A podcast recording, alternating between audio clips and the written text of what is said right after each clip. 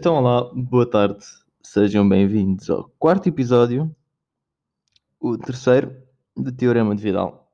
E quero já pedir desculpa porque eu estou a gravar isto no sábado, isto vai sair no sábado, porque eu não sabia o que fazer na sexta e mais uma vez aconteceu o que acontece sempre. Mas isto, isto, isto é difícil, vocês não têm noção quão difícil é pensar em temas para conversar sozinho com um computador a contar o tempo. É que é difícil. Isto não. Isto até parece que é fácil quando se vê os outros, mas não. Isto é, é difícil, é, é preciso pensar, porque eu também não posso chegar aqui e dizer umas coisas à toa.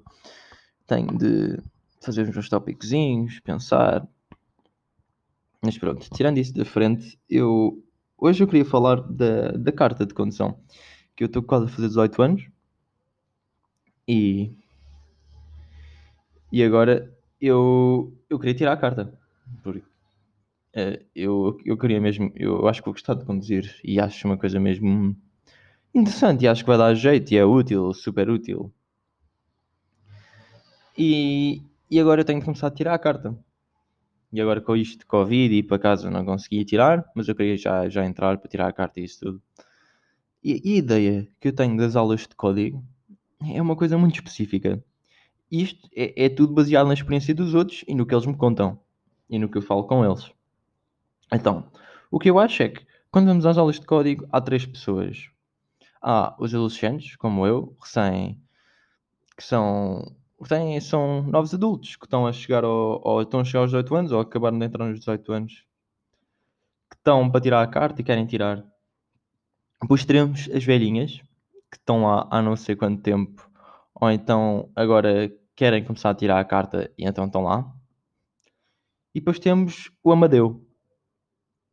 E o Amadeu é um senhor à volta dos seus 40 anos, 40, 50 anos, que bebe muito e fala de forma estranha. E eu não sei porquê. Eu tenho, eu tenho, eu tenho a sensação que todas as escolas, eh, todas eh, as escolas de aula de, de condução onde, onde se aulas de código tem um Amadeu. E o professor engana -se sempre no nome do Amadeu. E o Amadeu fica todo, oh setor, não é assim. Mas isto contaram-me sempre que havia um Amadeu, não sei porquê. Então na minha cabeça, sempre que eu for aula de código, vai ter de estar lá um Amadeu.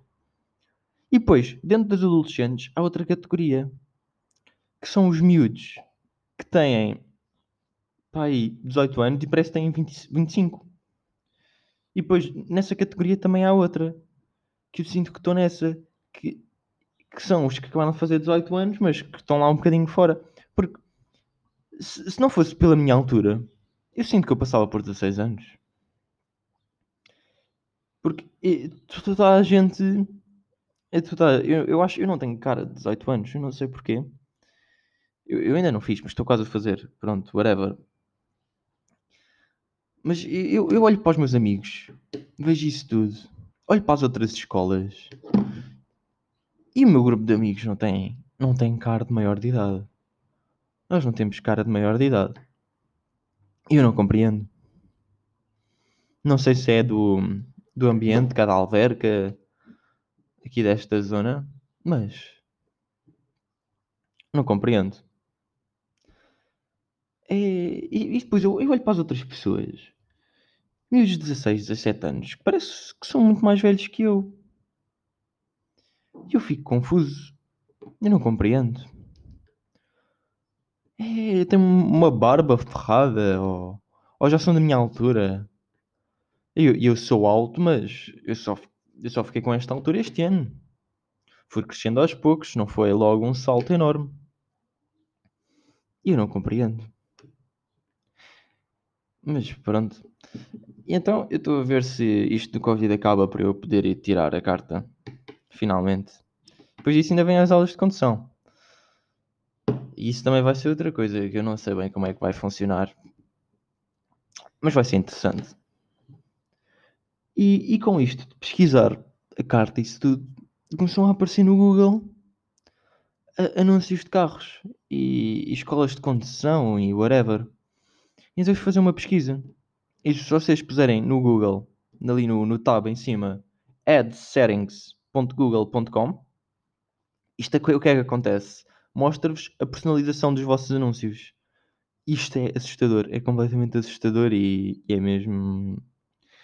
Então ele diz quase tudo sobre ti e, e até alguns dados. Por exemplo, ele aqui, os meus anúncios estão personalizados para pessoas de 18 a 34 anos, que acertou, vamos dizer, pronto, eu tenho 17, mas quase 18.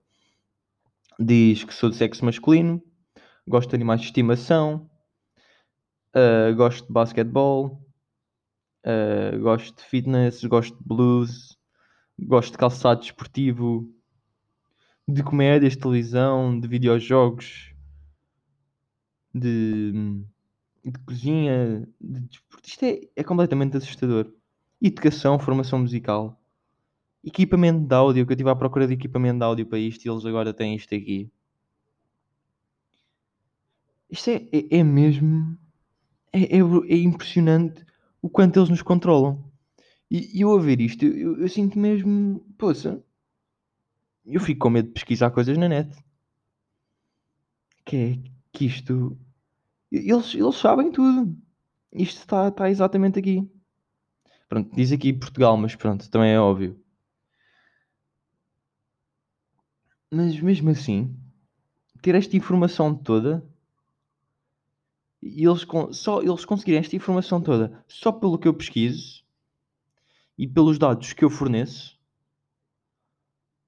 conseguirem ter esta exatidão nas coisas que dizem e nas coisas que mostram e nos anúncios que aparecem.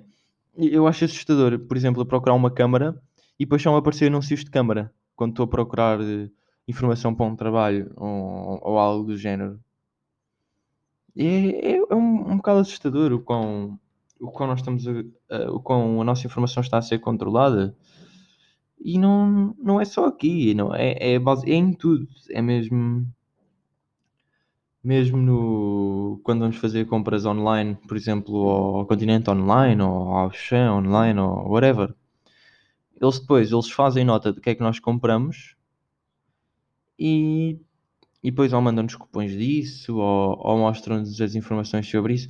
É, é para isso que serve o cartão Continente e essas coisas. Não é só para nos dar desconto, é para eles perceberem o que é que tu compraste, para saber o que é que têm de comprar mais, comprar menos uh, para ti, dar-te os cupons certos. E isto é um marketing, um marketing brutal, é uma área que está em crescimento. E isto do controle de dados é, é, é não só perigoso, como também dá um, um dinheiro brutal às pessoas. E, e, isto agora já é uma área que está tá a crescer, há imenso emprego para isto. Todas as empresas procuram alguém que saiba que saiba controlar os dados das pessoas, que saiba reunir dados, que saiba fazer essas coisas todas. Que é para conseguirem melhorar o marketing, melhorar o, o, o lucro deles. E, e mesmo, eu não sei se vocês têm noção, que eu consigo ver, por exemplo, as pessoas que veem em que plataforma é que ouvem, o, o sexo das pessoas, consigo ver a idade das pessoas que ouvem o podcast, Quer dizer, eu não sei exatamente quem é que houve, sei que à volta de, por exemplo, eu vou dizer isto está completamente à toa, mas uh, ah, 20% dos meus ouvintes têm entre 30 a 50 anos, uma coisa assim. E tenho um gráfico desses a dizer as coisas e isso tudo. Tenho de onde é que são os meus ouvintes. E, e é uma coisa brutal. É nós, nós estamos na internet, achamos que estamos seguros, mas está tudo a ser controlado. Está tudo a ser controlado. E, e às vezes eu sinto que estou num género de um de um Big Brother ou algo do género. Por exemplo, uma colega minha apresentou o ah, um livro de George Orwell que é, que é 1900 e qualquer coisa, agora não me estou a lembrar exatamente do nome. E era uma distopia na qual as pessoas estavam num partido, mas estavam sempre a ser observadas. E nós estamos num género de um Big Brother, mas num Big, Bo num Big Brother muito filtrado, muito, muito escondido. Mas não deixa de existir. Não deixa de existir, não deixa de estarmos sempre a ser, a ser vistos, a sermos ouvidos, sermos monitorizados. E nós, nós estamos num, num, num Estado, com uma democracia, em que temos essa liberdade, temos o 25 de Abril, que nos deu liberdade de expressão, deu-nos tudo isso. Mas há países em que isto não acontece e que esta informação é controlada para que faça exatamente o papel desse Big Brother, que não, que não, não deixa as pessoas terem uma opinião própria, não deixa elas pensarem por si próprias, sempre a ser controladas, sempre. Isto é uma coisa que me faz impressão. Por exemplo, Coreia do Norte, eh, isto é, é, é um exemplo super extremo, mas é, é o que acontece lá, eles, eles não têm liberdade, eles pesquisam e a informação deles é completamente monitorizada, eles não podem. Têm pesquisas muito, muito limitadas. E é uma coisa assustadora, é uma coisa que. É evolução. É, é evolução, é, é a tal coisa da personalização e de au- automatização das coisas, de não ter de pesquisar, de ah, não me lembro do nome daquilo, ou, ou então eu não sabia que queria, mas eu quero aquilo. E aquilo aparece devido às nossas pesquisas e eles fazem um- ligações às pesquisas e depois podem ligar a outra coisa. E uma automatização é, é evolução, mas mesmo assim não deixa, perdão, não deixa de assustar e não deixa de ser preocupante até onde, onde, até onde isto pode chegar. Mas pronto, eu acho que vamos ficar por aqui. Hoje foi um tema um bocadinho mais pesado, mas pronto. Também faz bem. Obrigado aos que ouviram e que. E obrigado pelo apoio que têm dado. É mesmo importante para mim. Por isso, até para a semana.